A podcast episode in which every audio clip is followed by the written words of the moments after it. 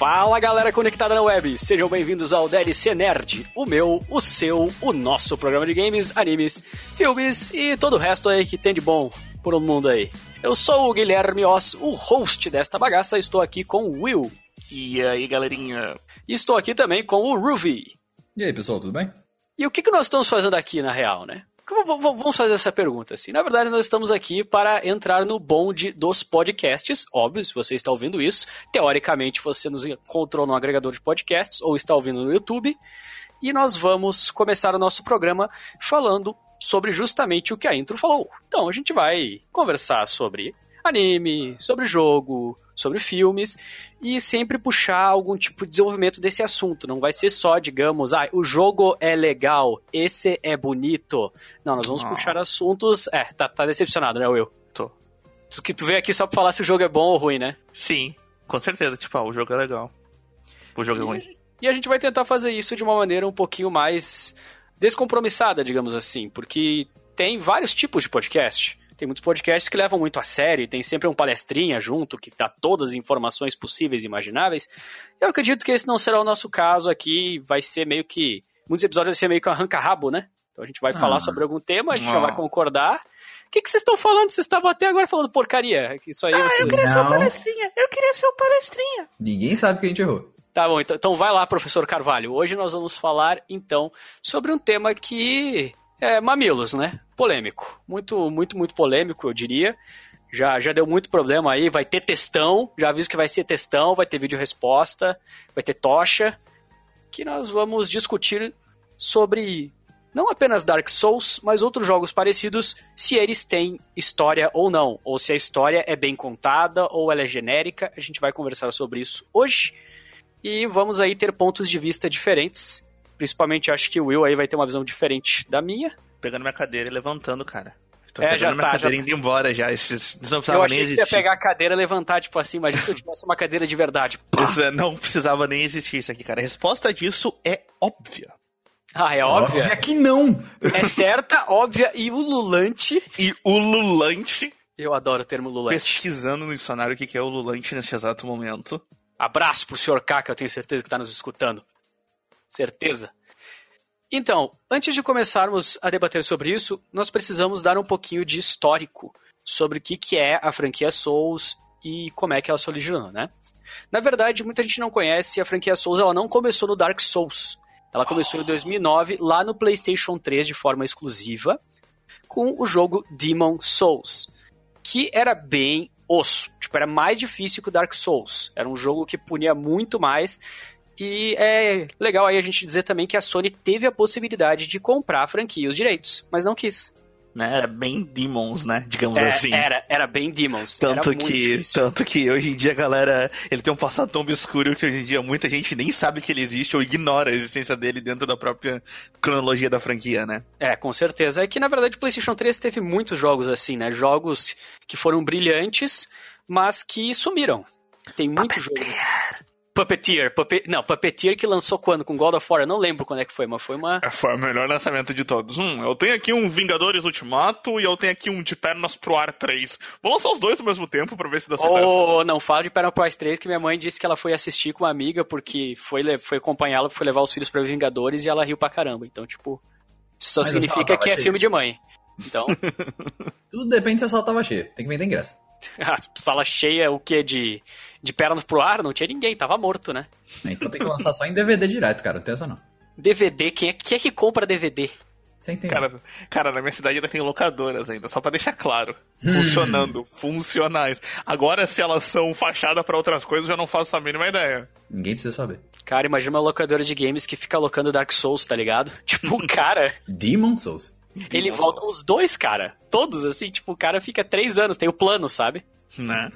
Quem nunca alugou fita de Super Nintendo aí e ficou tanto tempo que dava para ter comprado uma fita? É Exatamente. Todo mundo. Bom, em 2011, nós tivemos o lançamento do Dark Souls para PlayStation 3, PC, Xbox 360 e depois também tivemos uma versão aí no Xbox One.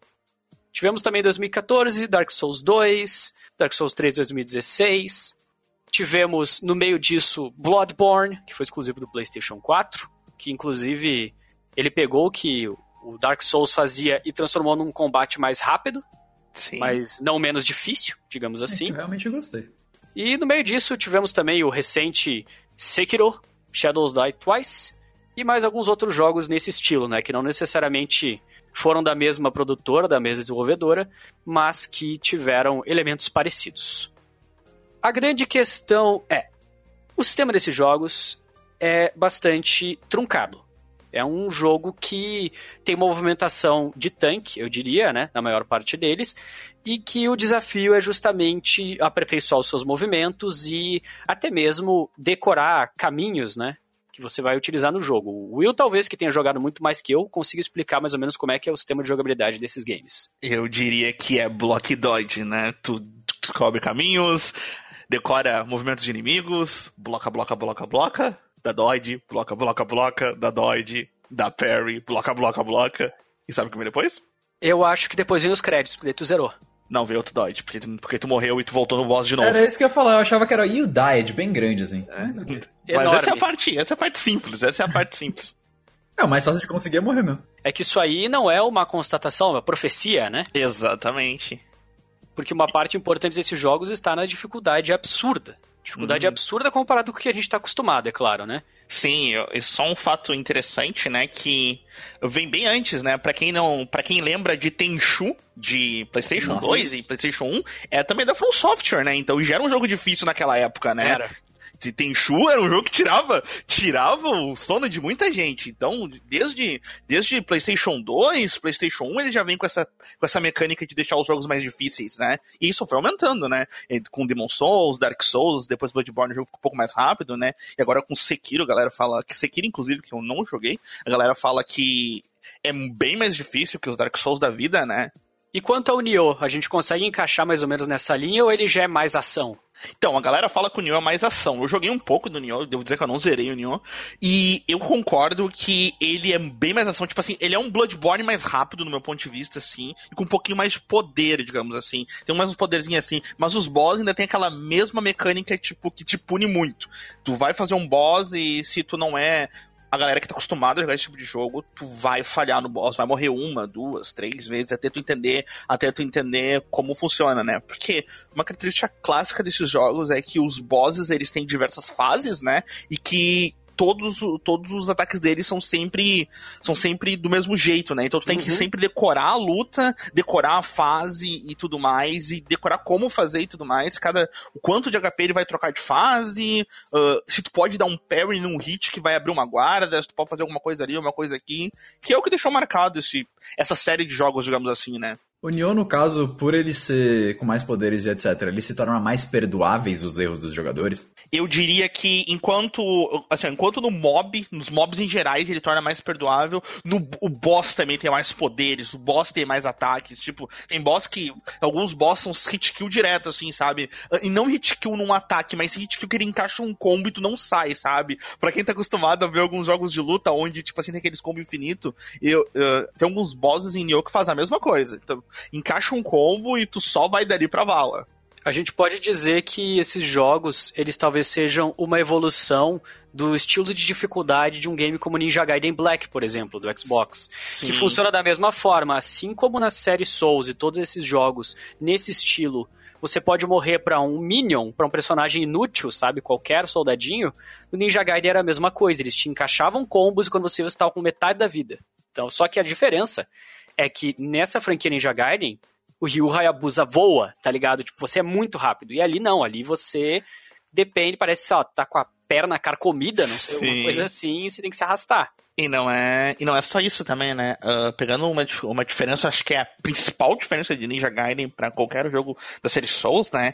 É que Ninja Gaiden é, Ninja Gaiden é conhecido pelo, pelo grupo overwhelming de inimigos, né? Vem muitos inimigos e tu tem que lidar com eles ao mesmo tempo que tu usa a tua agilidade pra te derrotar eles sem levar tanto dano, né? Sem ser punido tanto, né? Enquanto, tipo assim, isso raramente acontece numa, numa série Souls da vida, né? Não tem aquela quantidade overwhelming de inimigos, né? Eles são, tipo, um número considerável, esporadicamente, em locais específicos, né? E tu tem que trabalhar em cima deles, né? Mas eles têm muito mais vida, muitas vezes, e alguns tu tem que trabalhar com, tipo, movimentos únicos, né? Pra te esquivar e tudo mais. Alguns são mais fortes, outros são mais fracos e por aí vai. É, eu acredito que nessa base, os jogos da série Souls, eles têm também uma característica de você tem que isolar né, cada um dos seus inimigos. Tipo, eu pelo menos senti quando eu joguei o Dark Souls 1 e quando eu joguei o Bloodborne, que inclusive não zerei, porque eu sou um lixo nesses jogos, eu não tenho paciência. Uh, simplesmente você. Se você ficar no meio de todo mundo, acabou. Até você puxando um cara, daqui a pouco você vai bater nele, ele dá uma desviada, já era. Acabou pra você, tá ligado? Então, tipo, é um jogo que você fica na tensão o tempo inteiro. Mas dá pra ficar bom pra caramba, né? Tanto que tem Bom, o que, que não tem, né? Com asiáticos. Tem asiáticos que zeraram essa porcaria com tapete de dança. Teve cara que terminou isso daí com uma banana, cara. Agora, cara, você tinha minha atenção, agora você tem o meu interesse. Sim, o cara colocou aqueles fios que detectam pressão numa banana de verdade, daquelas que apodrecem, não numa de plástico, e conseguiu terminar o jogo com a banana. Tá, tá, tá, tá perfeito, né? Tá perfeito. É. Bom, dado todo esse panorama, agora vamos pro nosso tema principal, então, né? Como é que se desenvolve o enredo e a história nesses jogos? Como a gente pode notar esse padrão? Porque se a gente for parar para perceber, né, parar para analisar o que, que tem dos jogos normais, eles geralmente são designados com cutscene, história, textinho, cutscene, história, acabou. Então, são raros os jogos que te contam a narrativa enquanto você joga. No geral, você tem uma cutscene, você dá porrada em 350 mil inimigos, né? Tirando, é claro, os RPGs, obviamente, que tem uma história mais desenvolvida. Só que você acaba tendo tudo o que você precisa dos pontos principais da trama através de cutscenes. E, pelo menos na minha experiência com a série Souls, não parece que é isso que acontece, né? É, então, né? A questão da série Souls, vamos lá, é que ela ela tem um mundo já criado em cima, né? Um mundo próprio, que ele te toca lá. Sem, sem introdução, sem nada, te tocou lá, vira que segue, tá lá.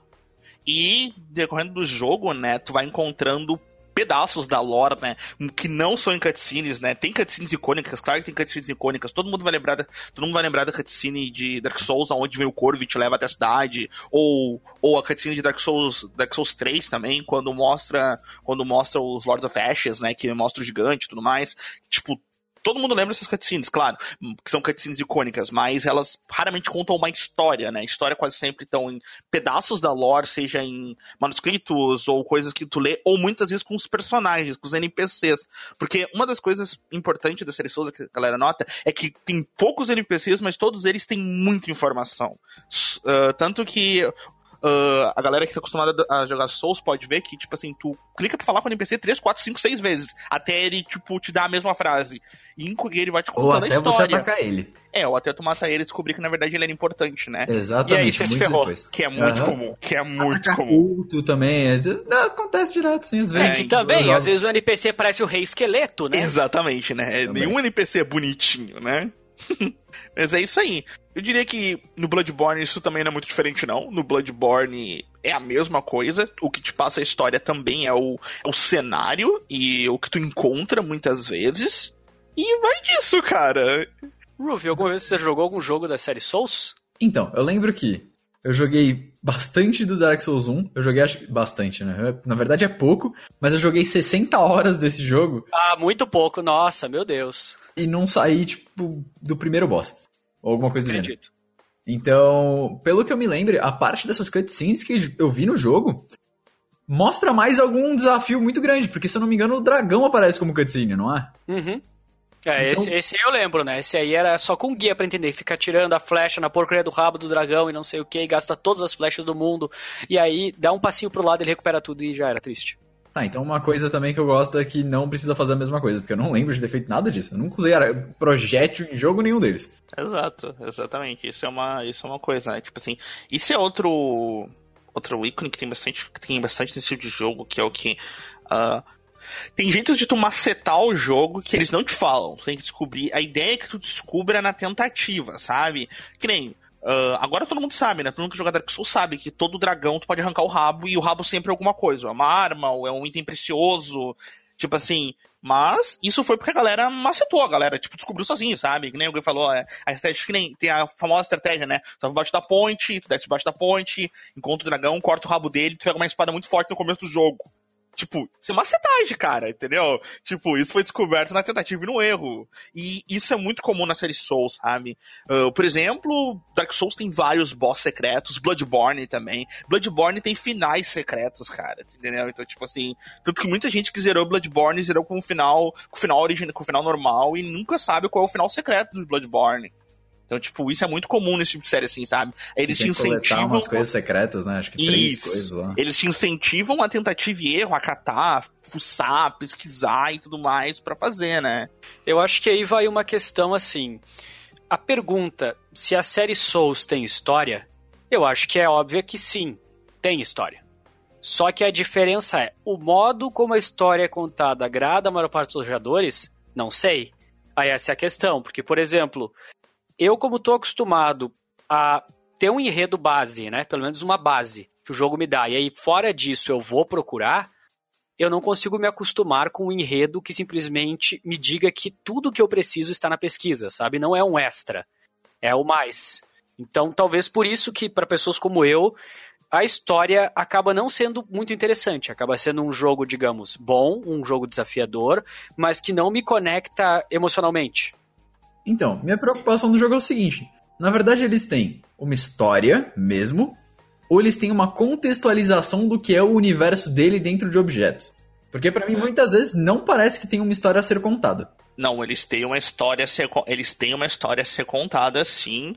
Ah, por exemplo, dando exemplos bem simples, né? Tipo assim, um personagem icônico. Cara, não, não vamos falar de. Eu não vou falar spoiler, não adianta. Eu acho que, tipo assim, eu acho que o jogo. Eu acho que quem quer jogar o jogo mesmo tem que jogar pra entender tudo mais. Mas pegando Dark Souls, um personagem icônico morre no primeiro jogo, e ele é um boss final do terceiro jogo, e tu sabe por que ele tá lá. Conta toda a história, entendeu? Tipo, sabe por que, que ele tá lá. Tu sabe quem é. Tu sabe quem é os boss da DLC. Tu conhece eles, entendeu?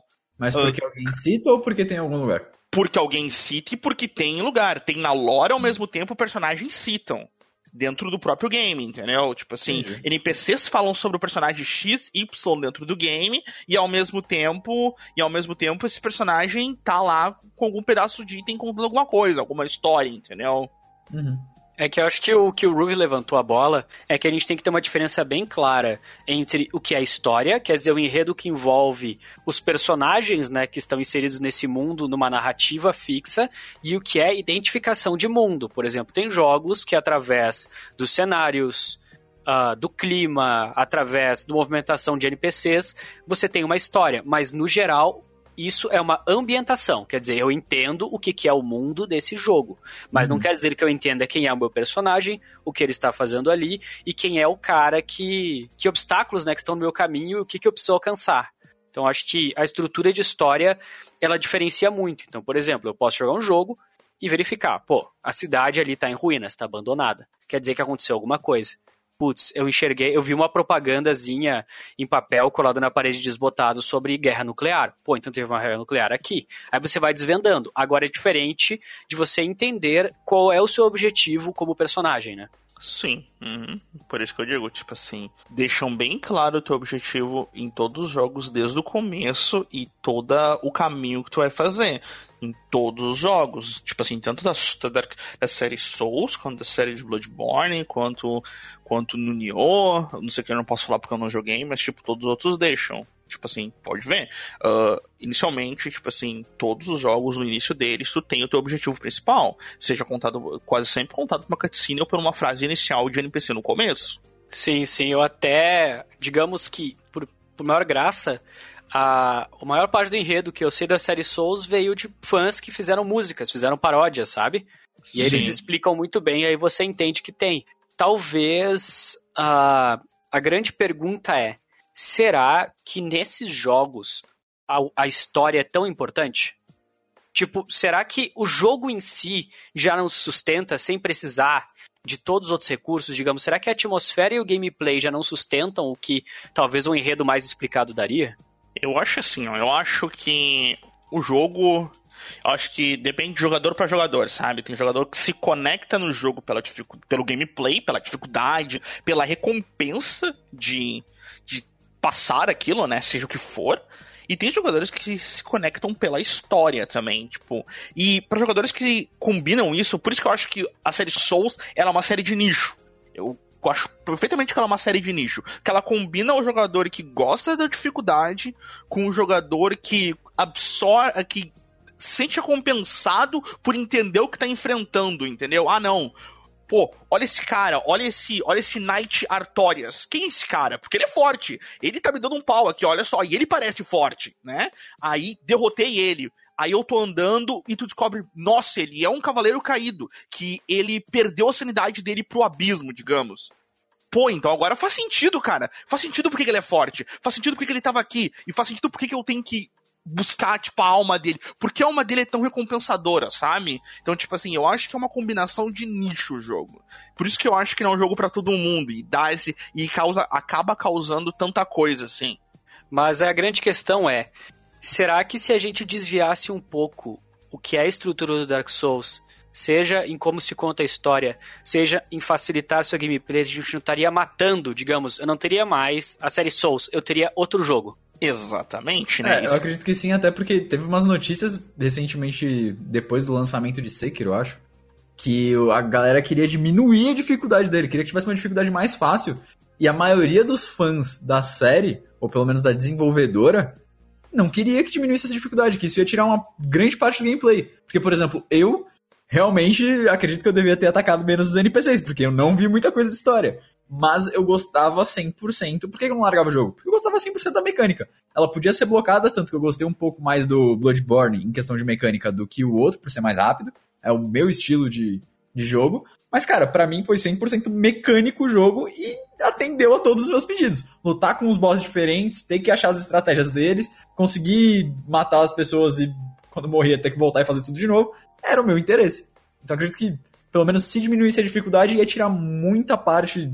Não ia, não ia, não ia tirar no, no público-alvo. Eles iam acabar tentando pegar muita gente e talvez o jogo não fosse um sucesso. É que eu penso o seguinte, ó, existem muitos jogos acessíveis hoje em dia, tá? Hoje você pode jogar Devil May Cry, você pode jogar God of War, você pode jogar um Super Mario Odyssey, você pode jogar um The Legend of Zelda, e todos eles estão abertos ao público. Se o cidadão não está disposto a se sujeitar ao gameplay, ao formato e à dificuldade, então não joga, meu irmão, tá ligado? Tipo, eu penso meio assim. Eu nunca vou dizer para vocês que os jogos são horríveis simplesmente não são jogos para o meu tipo de estrutura. Só que eu acho que você tentar fazer com que tudo seja para todo mundo acaba que fica sem personalidade, né? Exatamente. E isso é e isso é um problema que a gente enfrenta bastante na indústria hoje em dia, né? De eles quererem transformar o jogo em uma parada mais casual ou full casual que acaba não agradando todo mundo, né? Acaba perdendo uma parcela do público, né? Isso é bastante comum hoje em dia. Tanto que eu acredito que no desenvolvimento, o, a galera, quando tá desenvolvendo o jogo, se eles não procurarem um lugar específico para eles poderem lançar o jogo, por exemplo, ah, eu quero um público de em torno de 20 a 30 anos que gosta dessa dificuldade, cara, nem tira o jogo da prancheta. É, acaba virando uma questão que acaba atrapalhando o jogo, do que ajudando. Por exemplo, eu recentemente joguei o, o Dave My Cry 5, o último que saiu, e eu joguei na maior dificuldade que estava liberada desde o começo. Cara, eu dei risada. Sabe? Uhum. Tipo, e eu não sou bom nesses jogos, então pra vocês terem noção. Se eu dei risada com a dificuldade mais alta que dava para ter, que seria tipo um difícil, imagina o sujeito que joga Dark Souls, ele vai jogar isso aí, ele vai chorar. É, eu tenho. Eu também tenho uma história sobre isso, né, recentemente, que é Uh, como vocês notaram, né? Grandes lançamentos, tipo assim, séries que eu, eu, antigamente elas eram bastante underground, elas ganharam um público ela, com os grandes lançamentos. Eu vou dar um exemplo do, série, da série que eu mais gosto, que é Kingdom Hearts, né? Saiu Kingdom Hearts 3 e teve um merchan absurdo em cima de Kingdom Hearts 3 todo mundo conheceu Kingdom Hearts 3, cara. Tipo, foi um lançamento que todo mundo sabia que ia sair, tá ligado? Tipo assim, o, o merchan que foi colocado no jogo foi, tipo, lá em cima. E eu sou fã do jogo desde o começo, sabe? Então, tipo assim. E, cara, eu fui jogar, eu, eu joguei na dificuldade mais difícil e eu posso dizer, eu não morri uma vez. Eu não morri uma vez no jogo todo, cara. Ah, mas tu é fã, tu sabe como funciona. Sim, eu concordo. Mas ao mesmo tempo, é irrisoriamente fácil, sabe? Tipo, muito fácil. Uh, a gente tem uma. A gente tem um gráfico que foi decaindo com as dificuldades dos jogos a partir de um tempo, né? De Kingdom Hearts, por exemplo, um era, um era bastante difícil, nas dificuldades mais altas. O 2, ele tirava essa mecânica truncada e dava uma mecânica mais rápida, até, até Kingdom Hearts de 3DS, onde literalmente tu ficava, tipo, deslizando o game todo. E nós não falamos sobre o jogo de cartinhas, porque esse aí, Sim, esse aí, não esse falamos aí é sobre o jogo proibido, de esse aí não existiu. Exatamente. Só E, porque eu gosto. e aí agora a gente tem Kingdom Hearts 3, aonde tu facilmente tu, tu tá- não precisa combar com combos normais, com o que tá acostumado. Tipo assim, eu- concordo que não fica tão repetitivo, mas tu tem milhões de habilidades, milhões de poderes e que, tipo, deixa o jogo infinitamente mais fácil, sabe? A ponto de, tipo assim, tu vê um boss icônico, tipo, nossa, esse cara, esse cara vem dando problema desde, a- desde o jogo 1 da série. E tu destruir ele facilmente, sabe? Pois é, e aí isso realmente tira totalmente a identidade, cara. Tira, tira a graça do jogo. É a grande questão de que eu tenho que produzir um produto, tenho que liberar um produto que todos possam consumir. Então é o filme que todo mundo tem que gostar, que não pode ter nada ofensivo pra ninguém, que tem que ser bonitinho, que tem que ser a criança e o adulto que assiste. É o jogo que tem que o cara que é pró ou o cara que, sei lá, ele tem Parkinson e alguma coisa assim, ele tem que conseguir jogar também. Só que, tipo, quando você tenta adaptar um produto pra todo mundo, meu amigo, você não tá adaptando. Você vai ter um geralzão. Tipo assim, é o mesmo jogo que todo mundo só mudou a skin. Mais ou menos. Eu. Eu lembro que eu assisti uma matéria, enquanto eu tava indo na faculdade, que tinha o, a adaptação do. Acho que é Uncharted 4 para pessoas deficientes. E quando feito bem, é muito bom. Eu acredito que isso daí é falta de pesquisa e falta de tentar fazer direito. Mas aí é que tá a questão. Eles depois prepararam uma versão pra adaptar para eles, tá ligado? Tipo, tu não capou o teu produto pra que tu pudesse adaptar. Entende o que eu quero dizer? Tipo, Aham. tu não deixou de colocar sistemas de gameplay ou partes. Até porque, se for falar de acessibilidade, aquele controle da Microsoft é incrível, tá ligado? Uhum. Então, tipo, resolve uma grande parte dos problemas. Só que o que eu falo é, quando você começa a dizer, ah, não, vou botar isso aqui, que isso aqui vai ser muito difícil. Ah, não, vou botar isso aqui porque na Conchinchina essa cor é crime. Ah, não, vou botar isso aqui porque não sei o quê. Entende? Tu começa a capar as coisas, não só em dificuldade, mas em elementos, para que todo mundo possa aproveitar. Sim, eu lembro do- da criação de nomes do, do League of Legends. E, ah, não pode naquele país porque lembra um órgão. De uma, sabe? Então, mano, Uhum. Ford, Ford Pinto, né? Exatamente. Mas realmente, se você desde o começo pensar fechar um jogo e aí depois adaptar ele que já tá fechado, você já produziu o jogo para as outras áreas, ok, mas realmente. A galera hoje em dia tá começando, ah, eu vou tirar isso daqui porque alguém vai reclamar. Ah, porque a internet vai zoar. Cara, você não vai lançar mais um jogo. Sim, se você tentar fazer tudo isso, primeiro que não vai existir nem liberdade criativa, né? Claro, a gente entende que a indústria de videogames é uma indústria de bilhões, trilhões, tá ligado? E que cada jogo custa bastante. Só que se você não der liberdade pro pessoal que se formou e que estudou pra criar a sua obra, como qualquer outro tipo de obra de arte, tá ligado? Você vai ter coisas sem qualquer característica. Você vai ter um bando de caixas, cada uma de uma cor.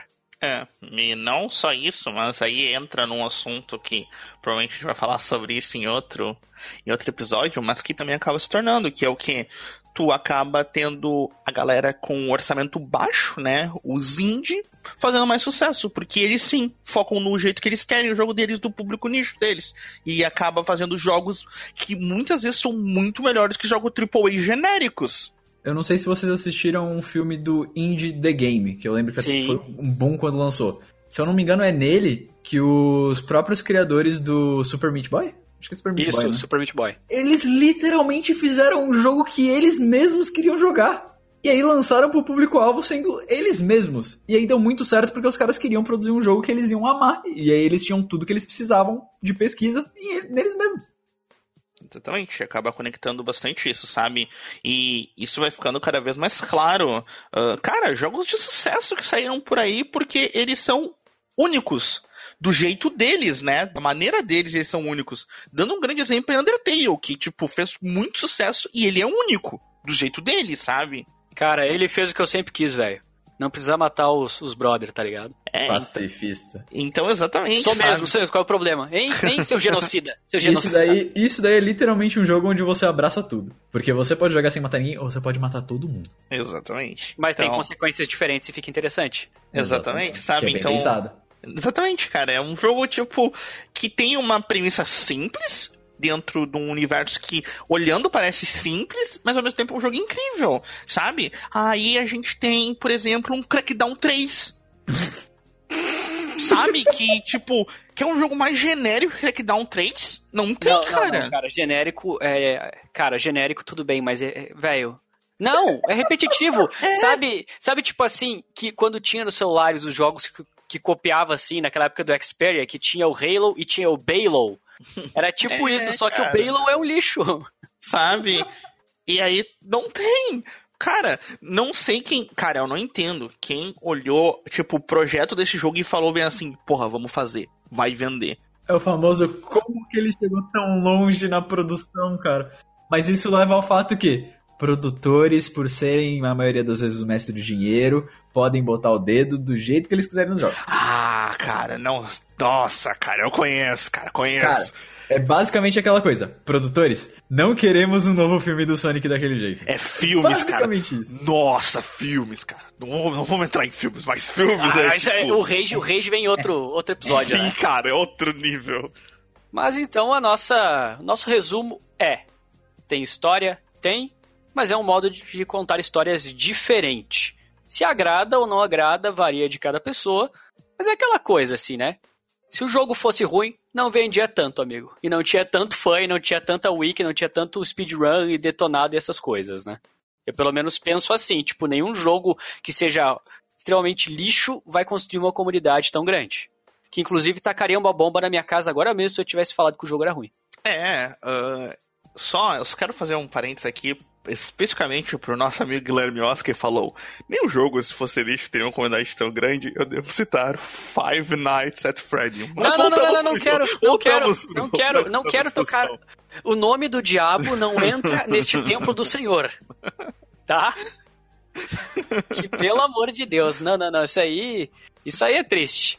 Mas então, galera, considerações finais sobre a franquia Souls. Gosta? Não gosta? Recomenda algum? Não recomenda? Se joga da ponte? Eu acho que é um jogo de nicho. Acho que tu tem que entender o que ele é e estar preparado pra jogar ele da maneira que ele foi organizado pra ser jogado, digamos assim. E, cara, é um jogão. Só isso, é um jogão. Começa por onde tu quiser, joga do jeito que tu quiser. Cara, quer fazer a build da espadinha, quer fazer a build do espadão, quer fazer a build, sei lá do que, cara, do maguinho. Só te diverte, cara. Vai morrer 40 mil vezes, tenho certeza. Vai descobrir um monte de coisa, mas cada vez que tu. Mas cada vez que um boss morrer, tu vai sentir uma satisfação imensa. Eu acho que é isso que. Esse é o ponto grande do jogo, assim. Então, eu acho que é incrível. Todo mundo deve jogar, todo mundo deve se irritar, todo mundo deve morrer pra, pra armadilha do barril. Só vai. Maldita Peraí, você tá dando a dica. Cara, armadilha do barril, velho. Todo mundo conhece a armadilha do barril. Cara, mas, mas a graça é simplesmente assim: tu sabe que tem uma armadilha do barril, mas tu não sabe quando. Exatamente. Então, tipo assim, é tipo aquela coisa quando um amiguinho seu, você deu um soco no ombro dele e ele pode dar um soco de volta, tá ligado?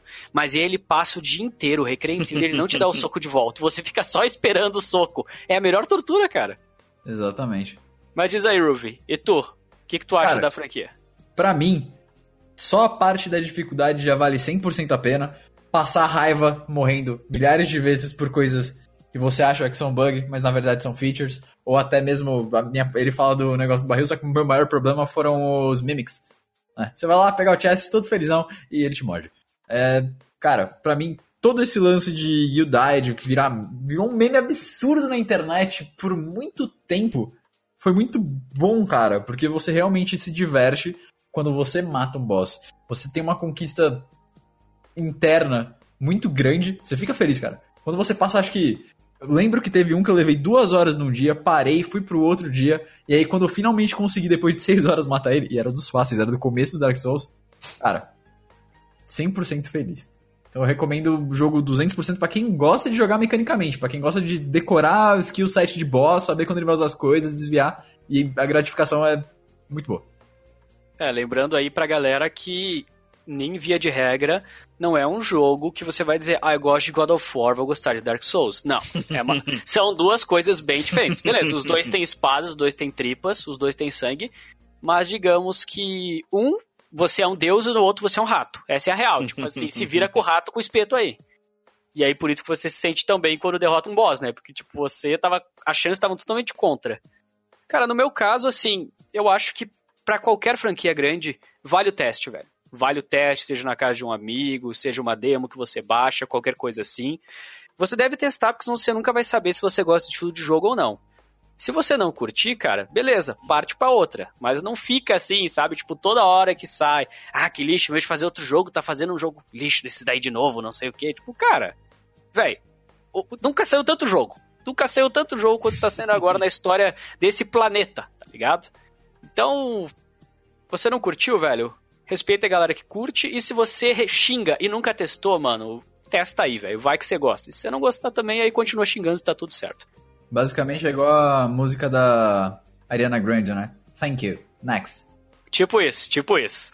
E pessoal, vamos encerrando então nosso primeiro episódio da LC Nerd. Não temos ainda definido a nossa duração. A duração vai ser variável, porque sim. Porque depende de quanto que a gente quer falar de cada assunto. Agradeço a todos aí que escutaram. Lembrando aí que nós já estamos no Spotify, no Google Podcasts, estamos aí no Android, estamos em período de aprovação para conseguir entrar no Apple Podcasts. Provavelmente o pan desse episódio aqui a gente consegue. E temos também o nosso site drcnerd.com.br e as nossas redes sociais, Twitter aí, arroba drcnerd e Instagram também, arroba drcnerd. E já no nosso querido Face dos Book, né? Nós temos um outro link aí que você vai encontrar que nós estamos definindo porque não dá para botar o DLC Nerd, porque a vida, vida é isso aí, meus amigos. A vida é Hello Darkness, My Old Friend. Mas conseguimos os dois, os dois maiores, assim, que é o mais, pelo menos eu mais uso, assim, Twitter e Instagram. Muito obrigado a todos, então, e até o próximo DLC Nerd aqui no lugar de você estar tá ouvindo, né? Você pode ouvir no YouTube ou qualquer outro lugar aí. Abraço, Tobos! Farol, pais. Um abraço.